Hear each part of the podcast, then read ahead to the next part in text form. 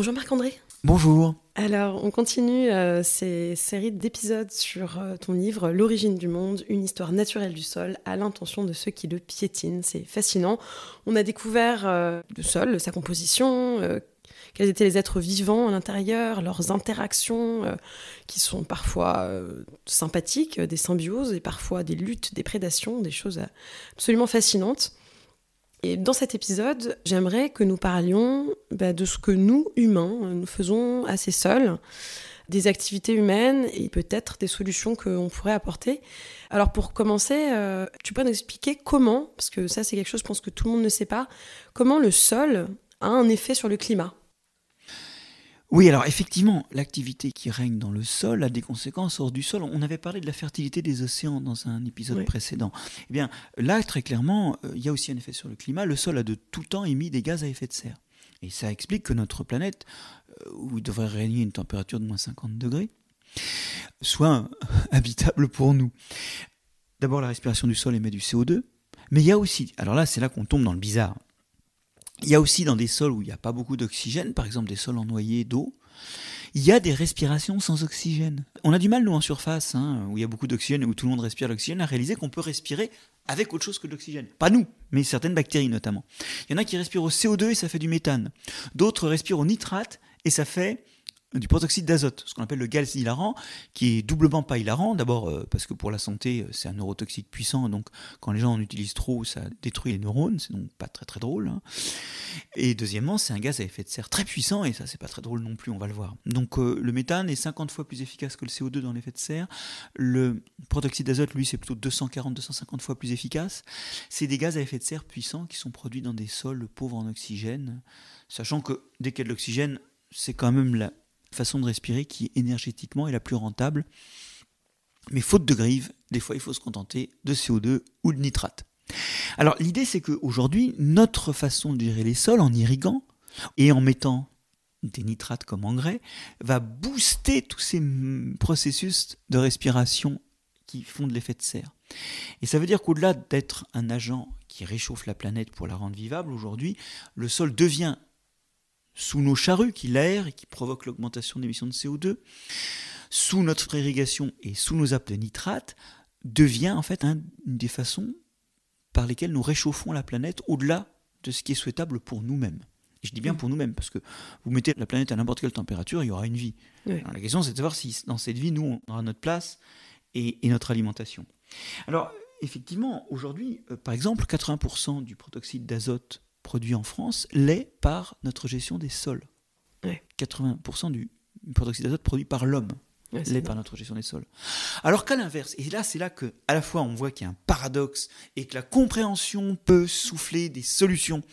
À l'inverse, si on remettait de la matière organique dans les sols, si on mettait la matière organique de nos poubelles et aussi celle de la cuvette de nos toilettes, hein, mhm. si on remettait ça dans les sols au lieu d'envoyer vers les stations d'épuration où là des bactéries respirent tous nos déchets et refont du CO2, au lieu de brûler nos ordures.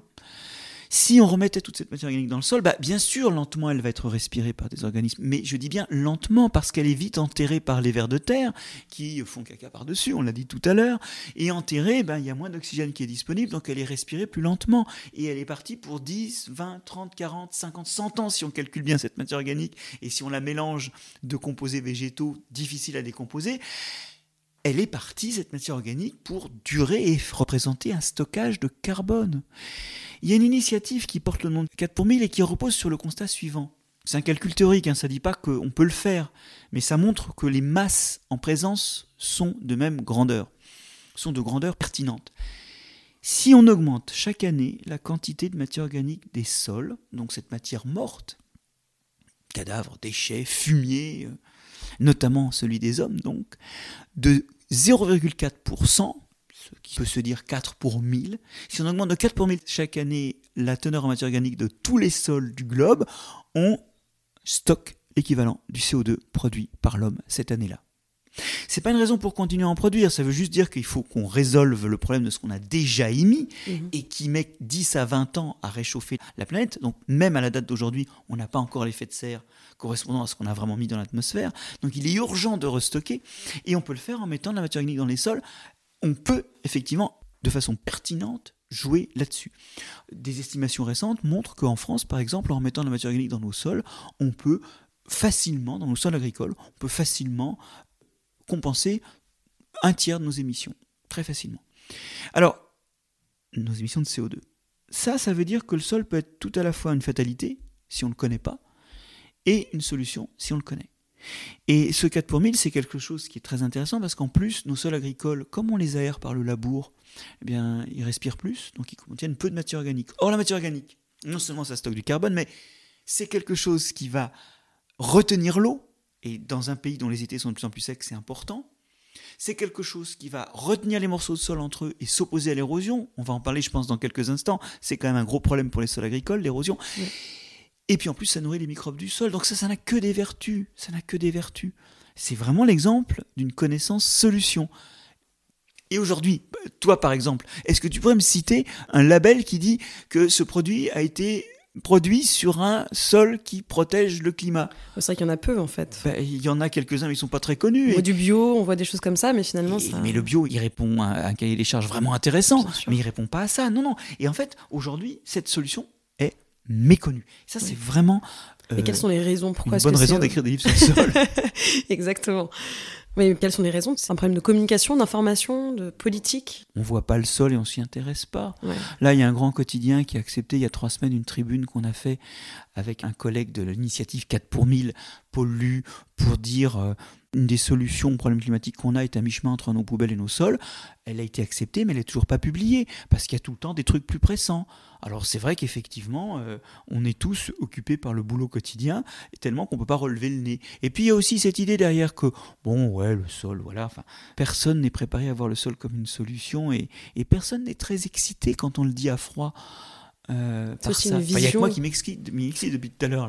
J'espère que l'auditeur est un peu plus excité et qu'il a envie de mieux gérer le contenu de ses chiottes et le contenu de sa poubelle. Oui, parce que c'est ça aussi le problème. C'est euh, une fois qu'on a créé de la matière organique, il faut quand même contrôler ce qu'il y a dedans pour ne pas non plus polluer les sols. Oui, puis il faut la distribuer. Alors, il faut la redistribuer vers les endroits où on a besoin de fertilité. Ah oui, parce que d'ailleurs, au passage, en se décomposant, elle libère de la fertilité. Elle peut remplacer en partie les engrais, la matière organique. Donc effectivement, il faut à la fois déplacer la matière organique de nos poubelles bien triée, pas de plastique, pas de métaux lourds contaminants. Il faut la déplacer vers les agrosystèmes. Pour nos cuvettes de toilette, il faut une récupération séparée par rapport aux eaux pluviales, parce que pour le coup, les eaux pluviales, elles, drainent des métaux lourds, des hydrocarbures, et on ne peut pas ensuite, effectivement, si on mélange la collecte des eaux pluviales avec la collecte des eaux usées ménagères, on ne peut pas mettre ça dans les champs, c'est pas possible. Et enfin là où on l'a fait, on a finalement intoxiqué les sols. Ça a été fait historiquement à Achères, autour de Paris, on étendait le contenu des égouts. Mais en 2000, on a arrêté l'agriculture, qui était florissante, sur ces sols qui étaient pauvres avant qu'on y épande le contenu des égouts. Mais on a arrêté l'agriculture parce qu'on avait dépassé les seuils de métaux lourds autorisés. Ce qui provoque des maladies euh, ah bah, chez les, métaux lourds, hyper toxiques, euh, oui, notamment le plomb. Euh, provoque le saturnisme. L'actualité récente a été défrayée par des enfants roumains dont les parents ont installé des caravanes pour vivre sur ces sols-là et qui ont par la poussière simplement des taux de plomb dans le sang absolument incroyables. Et c'est des maladies pour la vie, ça. Donc, ce que ça veut dire, c'est qu'il faut bien trier la matière organique, mais ensuite on peut la rediriger vers nos agrosystèmes et c'est quelque chose qui résout à la fois les problèmes de réserve en eau, à la fois les problèmes de fertilisation, à la fois le stockage de carbone. C'est une pure solution, mais les gens n'y croient pas parce qu'ils ne voient pas le sol comme une solution, ils ne voient pas le sol comme quelque chose d'important et puis, euh, voilà, en fait, il y a ces problèmes qu'on gère tous à court terme, tous, des décideurs aux journalistes, en passant par les citoyens, et qui nous empêchent de voir à moyen terme et d'aller piocher dans la boîte à outils de l'écologie, notamment celle des sols, des outils d'action vertueuse. Ce que j'appelle vertueux, c'est juste conserver un monde habitable pour nos enfants. Et je voulais aussi parler euh, d'une hypothèse d'un certain Rudiman, mmh. que j'ai découverte aussi. Euh, qui est intéressante, bien qu'un peu ah euh, débattue. Euh, est-ce que tu peux nous en parler? Et elle est débattue à la fois parce que sans doute elle n'explique pas tout, mais aussi parce que de nouveau on a des gens qui ne croient pas que le sol puisse faire ça. Rudiman, ce qu'il dit, c'est que depuis 10 000 ans, 10-12 000 ans, on devrait avoir un début de refroidissement climatique et un retour en glaciation, puisque depuis 2 millions d'années, on a des glaciations à répétition qui sont déterminées par des causes astronomiques. En gros, la façon dont la Terre tourne autour du Soleil oscille entre plusieurs états, et dans certains états, le climat se refroidit. Or, dit-il, par rapport aux attendus qu'on peut très bien déterminer à partir des glaciations précédentes, la teneur en CO2 et en méthane devrait diminuer lentement, et c'est un des facteurs relais des déterminismes astronomiques qui entraînent l'entrée en glaciation. Or, il y a 10 000 ans, la teneur en CO2 atmosphérique décroche par rapport à l'attendu et elle se stabilise, alors qu'elle devrait baisser. C'est le début de l'agriculture. Pas labourer, parce qu'à la peur qu'on laboure pas, on arrère. L'arrérage consiste à faire un sillon dans lequel on met les graines. Mais ça, ça met de l'oxygène dans le sol et ça aide le sol à respirer. En plus, on défriche et on brûle des écosystèmes où il y avait une végétation avant de faire les champs. Au total, tout ça émet du CO2. Et ce CO2, on pense que l'homme a, par le labour, émis deux fois plus de CO2 qu'il n'en a émis depuis les débuts de l'industrie par les gaz venant de la combustion des combustibles fossiles. C'est énorme, hein. mais ça a stabilisé le climat. La courbe de chute de teneur en méthane de l'atmosphère commence à décrocher de l'attendu il y a 5000 ans. C'est le début de la riziculture inondée. Alors Rudiman fait un livre qui s'appelle La peste, la charrue et le climat, qui est un livre tout à fait remarquable, où même il montre que quand l'humanité crache, par exemple avec la peste noire, qui tue quand même pratiquement la moitié des Européens hein, euh, au XIVe siècle, quand l'agriculture recule, faute de combattants, quelques temps après, on a des refroidissements climatiques, parce qu'on restocke du carbone dans les sols puisqu'on cesse de labourer. Et il explique les, petits âges glaciaires, hein, qui de la fin du Moyen Âge au 19e a refroidi le climat au moins en Europe, et en fait sans doute à l'échelle globale, mais là il y a, des controverses, euh, il l'explique en fait par les effets de la peste, voilà. via la façon dont on gère les sols. Alors c'est tout à fait intéressant, la question c'est jusqu'à quel point ça explique ces phénomènes qui sont sans doute multicausales, et euh, la controverse fait toujours rage, mais je pense qu'il est indéniable que le sol a un lien au climat, et que demain, de toute façon, nous, on peut l'utiliser plus positivement. On doit même l'utiliser plus positivement. Ouais. Et hum, j'aimerais donc revenir au labour dont on parle euh, depuis tout à l'heure, justement expliquer quelles sont les conséquences du labour et qu'est-ce que ça entraîne. Insupportable. Surtout les labours profonds et répétés qu'on peut faire maintenant qu'on a mécanisé l'agriculture. Non, le labour n'est pas une option à de très rares exceptions près. Parce que, un, le labour, on l'a dit, il amène de l'oxygène dans le sol. D'ailleurs, c'est une de ses fonctions, c'est d'aérer le sol. Bon. Mais le problème, c'est qu'il augmente la respiration, donc on déstocke de la matière organique et on perd toutes les fonctions de stockage de carbone, de rétention de l'eau, de structure du sol. Ça va pas. La deuxième chose, c'est que c'est un massacre. Les oiseaux qui volent derrière la charrue, ils sont en train de becter tous les animaux du sol. Et alors, je vous dis pas le mycélium, enfin, je sais pas, toi, si tu étais filamenteuse, un trait de labour, bah, ça arrache tout. Ce, serait assez mm. douloureux. Mm. Et de fait, on sait qu'il y a des espèces de champignons qui disparaissent. Il y a plus d'espèces de bactéries, par contre parce qu'on respire mieux et parce mm. que les bactéries, elles ont des toutes petites cellules qui restent, en fait, qui sont pour l'essentiel préservées parce qu'elles sont à l'intérieur des grumeaux de sol. Mais les bactéries, il y a beau avoir plus d'espèces, elles font pas le boulot des champignons. Par exemple, elles ne font pas des mycorhizes qui aident les racines des plantes à se nourrir. Donc, on perturbe la diversité au moins fonctionnelle du sol. Ensuite, surtout, comme on a déstructuré le sol, il s'érode. Il s'érode 10 à 100 fois plus vite qu'il ne s'éroderait sinon. C'est catastrophique parce que le sol il se fabrique à une certaine vitesse par déstabilisation de la roche sous-jacente, mais là on a des vitesses d'érosion 10 à 100 fois plus importantes et en fait le sol qu'on pense pas ça. On a des sols en Beauce qui s'érodent aussi vite que des sols dans les Alpes. Et quand on voit les grandes villes de la Grèce antique ou du Moyen-Orient, on les voit au milieu de plaines désertiques et caillouteuses. Et en fait, quand ces villes ont été créées, elles étaient au milieu de zones fertiles, sinon on n'aurait pas pu nourrir les villes. Et ce qui se passe, c'est que les sols se sont érodés, et quelques millénaires plus tard, on ne voit que la base du sol, là où il y a de la roche plus ou moins altérée. On a perdu en fait les sols. C'est le produit de millénaires de labour. Et c'est vrai qu'à 500 000 ans de labour dans la Beauce, on ne voit pas encore euh, le fond du sol. Mais on y va. En fait, ça, ça fait fondre les sols à petite vitesse. Alors certes, le labour a une vertu, c'est que c'est un méga travail de vers de terre il désherbe. Parce qu'il arrache les herbes aussi. On voit bien d'ailleurs que c'est un tueur, le labour, euh, de ce point de vue-là aussi. Il remonte les sels minéraux, il désherbe, il aère le sol. Mais les trous qu'il fait sont instables et s'écrasent rapidement. Parce qu'ils ne sont pas stabilisés par de la matière organique, il y en a moins. Donc il faut relabourer. Il désherbe, mais il enterre des graines de plantes qui germent l'année suivante, comme les coquelicots. Ou les années suivantes d'ailleurs, parce que ces plantes-là peuvent attendre longtemps au fond du sol qu'un trait de labour les remonte, et quand elles arrivent en surface, hop, c'est une année à coquelicots. Alors, non seulement, effectivement, ça fait des trous et ça désherbe, mais il va falloir relabourer de toute façon rapidement, Mais en plus, ça provoque une érosion qui est vraiment insupportable. Et donc même si à court terme, nos anciens ne se sont pas trompés, ça augmente la production, ça l'augmente en faisant disparaître du sol et des fonctions du sol. Donc en fait, c'est comme si vous aviez un capital et que vous ne vous contentez pas de prendre les intérêts et de laisser le capital entier, mais que vous prélevez chaque année sur le capital. Évidemment, votre revenu est plus important, mais il n'est pas pérennisé dans le temps long, puisque votre capital diminue, vos intérêts vont diminuer, puis à un moment, il n'y aura surtout plus de capital. Et c'est toute l'agriculture conventionnelle les pesticides, les engrais euh, ont les mêmes effets. À court terme, ça marche. À long terme, ça détruit les sols, qui sont un patrimoine irremplaçable, parce qu'il faut mille ans pour faire un sol fertile. Donc c'est pas en décidant de faire un sol demain qu'on l'aura le surlendemain pour nourrir l'humanité. Il faut absolument conserver les sols, et donc le labour est dangereux. Le labour est tellement toxique hein, que pour les sols que quelqu'un comme moi qui sait que le glyphosate est toxique pour les vers de terre ou pour les champignons mycorhiziens, ceux qui aident les racines des plantes à se nourrir, eh bien, ce quelqu'un pense qu'une agriculture où on ne laboure pas et où pour désherber avant le semis de la plante que l'on veut faire pousser, on désherbe au glyphosate, eh je pense que ça, c'est moins grave que de labourer. Alors même que je sais qu'il faudra un jour sortir du glyphosate, c'est de toute façon, ne pas labourer et utiliser ponctuellement du glyphosate, ça redresse déjà la vie du sol de 25%. On a 25% de cellules en plus, 25% d'activité microbienne en plus. Donc un jour, on aura plus encore en n'utilisant pas de glyphosate.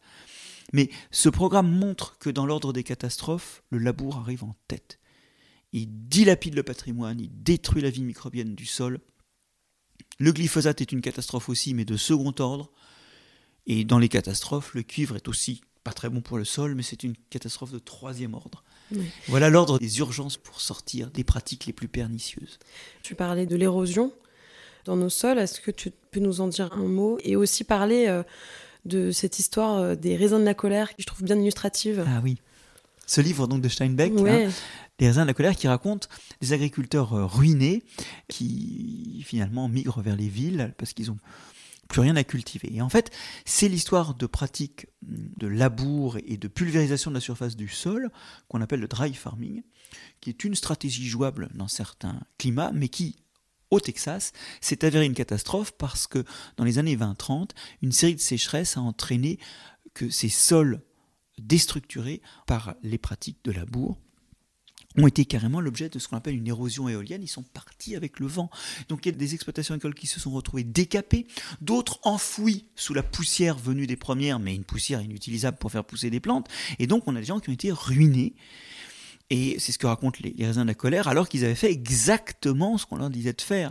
Et donc, effectivement, c'est une situation complètement calamiteuse où le travail détruit le bien-être humain et qui a inspiré à Roosevelt président américain de cette époque qui a été impliqué comme l'État fédéral dans son intégralité dans la mise en place de pratiques agricoles plus vertueuses, en tout cas plus durables.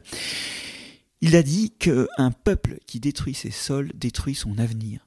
C'est marrant hein, parce que maintenant que le problème est grossièrement résolu et qu'on n'a plus qu'une érosion carabinée mais moins visible à l'œil nu, je ne suis pas sûr qu'aujourd'hui un président américain réalise ce qui s'est passé et l'importance de cette phrase. Et d'ailleurs, beaucoup de nos auditeurs ne réalisent pas forcément que ce qu'ils mangent est en train de détruire les sols par la façon dont c'est produit. Parce que c'est tellement lent en fait qu'on ne le voit pas forcément. Ah, hein, euh, Mais on voit déjà hein, qu'aujourd'hui, euh, on a des pertes liées à l'érosion. L'érosion, alors, on a beaucoup de débats là-dessus, mais on compte que sur les quelques 60 à 90 milliards de tonnes de sédiments qui retournent à l'océan chaque année. Entre 50 et 95%, selon les estimations, sont liés à l'activité humaine sur les sols agricoles. Donc c'est énorme. Et en fait, la perte de production chaque année, liée à l'érosion des sols, elle est équivalente à la production de tous les sols agricoles de l'Inde. C'est énorme. Et ça se voit pas parce qu'on étend les surfaces agricoles, on met des engrais, on a de la sélection variétale qui améliore les plantes qui poussent, on diffuse ces plantes plus performantes plus largement dans le monde. Donc on vit sur une apparence de gain de production alors que la réalité est que les sols, chacun, sont moins à même de produire si on reste sur les mêmes variétés et le même niveau d'intrants. J'ai vu qu'en 2050, 90% des sols agricoles mondiaux seront dégradés par l'érosion et l'amincissement. Mhm. C'est énorme. Oui, euh, tout à fait. On dit aussi que d'ici 30 ans, entre 50 et 700 millions de personnes sont contraintes à migrer à cause de la dégradation de leur sol. Et on compte que d'ores et déjà aujourd'hui, environ 3 milliards 200 millions de personnes sont affectées dans leur vie par les problèmes liés à la qualité des sols. C'est donc l'histoire d'une catastrophe planétaire qu'on est en train de raconter à un moment où, premièrement, on a vu dans les épisodes précédents que le fonctionnement du sol, c'est une merveille, c'est une cathédrale du vivant, c'est absolument prodigieux, c'est fascinant, et c'est surtout plein d'outils. Et que deuxièmement, certes les sols sont dégradés, mais ils sont encore vivants, il n'est pas trop tard pour mieux les gérer et aller chercher dans cette boîte à outils des façons de faire, et certains le font déjà aujourd'hui, de l'agriculture bio, où pour le coup on n'utilise plus d'engrais minéraux, qui sont dangereux pour les sols et puis qui finissent par euh, migrer dans les eaux douces et les eaux continentales et faire proliférer des algues indésirables. Donc le bio a déjà remplacé par une fertilisation organique du fumier. On a aussi des gens qui font de l'agriculture dite sous couvert, hein, la permaculture, l'agriculture de conservation. Il y a plusieurs écoles, mais où on laboure plus. Donc on a aujourd'hui des façons, il faut les explorer, il faut les étendre, il faut les améliorer, il faut sélectionner les variétés qui vont avec cette agriculture, parce que malheureusement, on le fait surtout avec des variétés qui sont construites pour l'agriculture conventionnelle. Il faut travailler et étendre ça, il est encore temps. Je dirais que le seul irrémédiable, c'est quand on étend les villes sur la campagne. L'artificialisation des sols, c'est aussi un vrai problème. Ah oui, oui, en France, on compte que tous les 7 à 10 ans, c'est l'équivalent d'un département français de terre agricole qui disparaît. Et quand les villes s'étendent, elles s'étendent sur les plaines fertiles qui sont aux alentours, car elles ont été construites là où il y avait à manger. Prenons un scandale mais un scandale pur et simple. Le plateau de Saclay. Le plateau de Saclay, qui est un des plateaux, une des terres les plus fertiles d'Île-de-France, au point que l'INRA y avait installé une station agronomique. Eh bien, aujourd'hui, on est en train de le recouvrir d'une hideuse cité scientifique, euh, Silicon Valley à la française, euh, alors même que les scientifiques savent vivre dans des taudis, eux, ce qu'ils demandent, c'est de l'argent pour faire des manips, hein, pas de l'argent pour couler du béton. On est en train de transformer en bloc de béton, mais allez voir, c'est un scandale. Il y a un pauvre étang ici ou là, mais tout est bétonné, toutes les surfaces sont artificialisées, je vous dis pas. En période de pluie, effectivement, il a fallu installer des bassins de rétention, parce qu'effectivement, le sol absorbe plus rien, il n'y a plus de sol. Donc, c'est un vrai scandale architectural parce qu'il n'y a pas de nature et c'est un vrai scandale écologique. On est en train, avec des, projets comme ça, qui sont des projets qui en plus génèrent une quantité de CO2, parce que faire du béton, ça fait du CO2 hein, quand même, il faut le savoir. On est en train, avec des projets comme ça, de massacrer l'autonomie alimentaire du pays. C'est un massacre. C'est immoral par rapport aux générations suivantes. Je suis désolé d'être un petit peu véhément là, mais il y a quand même, autant il y a des solutions, autant il y a un moment, il y a des trucs qui sont des anti-solutions. Et ce campus bétonné, c'est une des raisons pour lesquelles, maintenant, quand il y a un problème d'alimentation, parce qu'il y a une instabilité des zones qui produisent des céréales en Ukraine ou en Russie, eh ben, les prix montent, eh ben, les Français, ils risquent de plus avoir demain à manger autant qu'ils voudraient, et je ne vous parle pas de ceux qui ont un moindre pouvoir d'achat dans d'autres pays qui, eux, vont crever de faim. En fait, aujourd'hui, on exploite 29 millions d'hectares de terres agricoles en France. Et notre alimentation, elle requiert en plus l'équivalent du tiers de ça à l'étranger, 9 autres millions d'hectares qui sont nécessaires pour, en s'ajoutant aux nôtres, nous nourrir. Ça veut dire qu'on a perdu l'autonomie alimentaire et que d'un point de vue géopolitique, on est fragilisé. On le voit très bien dans la crise actuelle, ça entraîne des fragilités économiques et géopolitiques. Les sols, c'est vital.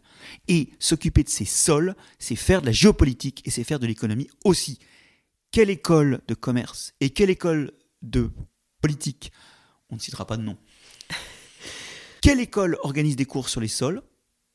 Non pas sur le fonctionnement des sols en détail, mais sur les implications des sols et les enjeux.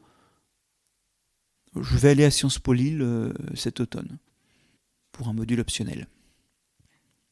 Effectivement, la survie et l'alimentation sont sans doute des options.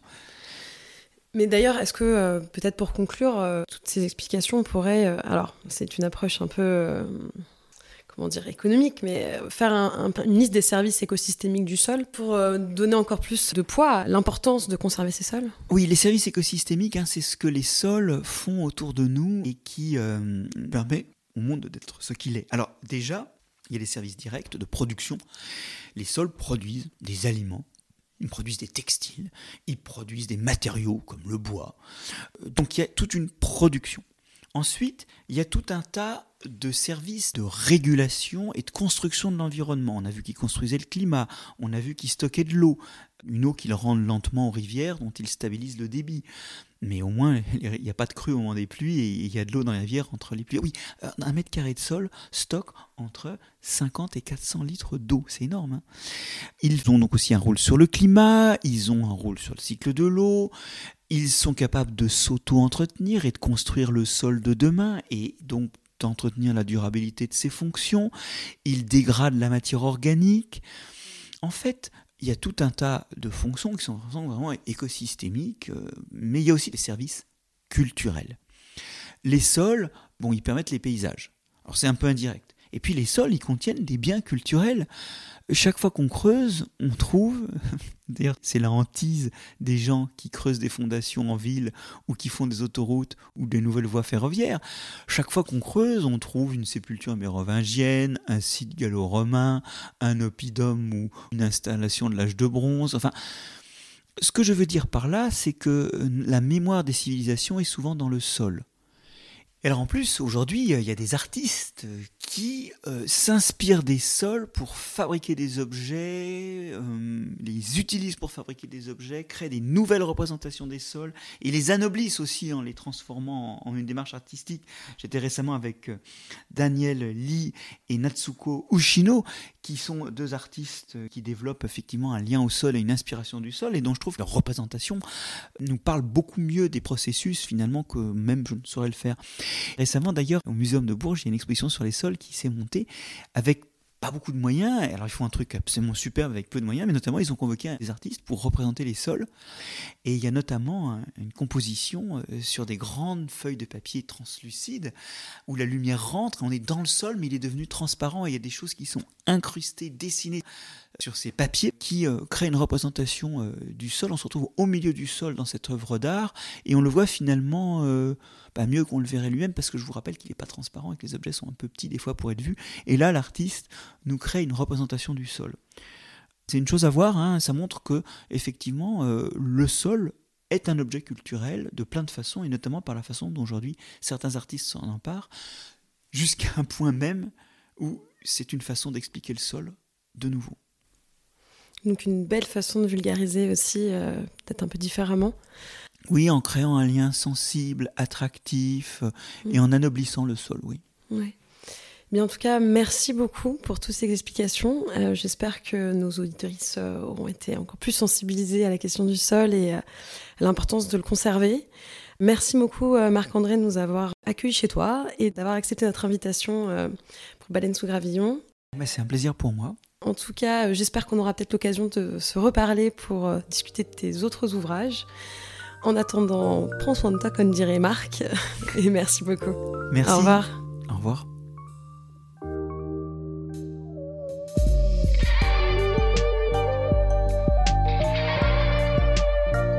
C'est la fin de cet épisode. Merci de l'avoir suivi. Pour continuer, nous avons besoin de votre soutien. Et vous pouvez nous aider simplement, en quelques clics et gratuitement. Il suffit par exemple d'utiliser le moteur de recherche solidaire Lilo. Ainsi, chacune de vos recherches sur Internet générera des gouttes qui seront reversées au projet de votre choix, comme Baleine sous gravillon par exemple. Vous pouvez par ailleurs vous abonner à nos podcasts comme d'habitude, partager les liens, devenir adhérent de l'association BSG ou encore faire un don sur Helloasso ou sur Tipeee. Grand merci par avance. Je remercie tous mes équipiers pour leur aide précieuse. Je vous retrouve bientôt pour de nouveaux épisodes. Et d'ici là, prenez soin de vous et de ce qu'il y a autour de vous. Merci. À bientôt.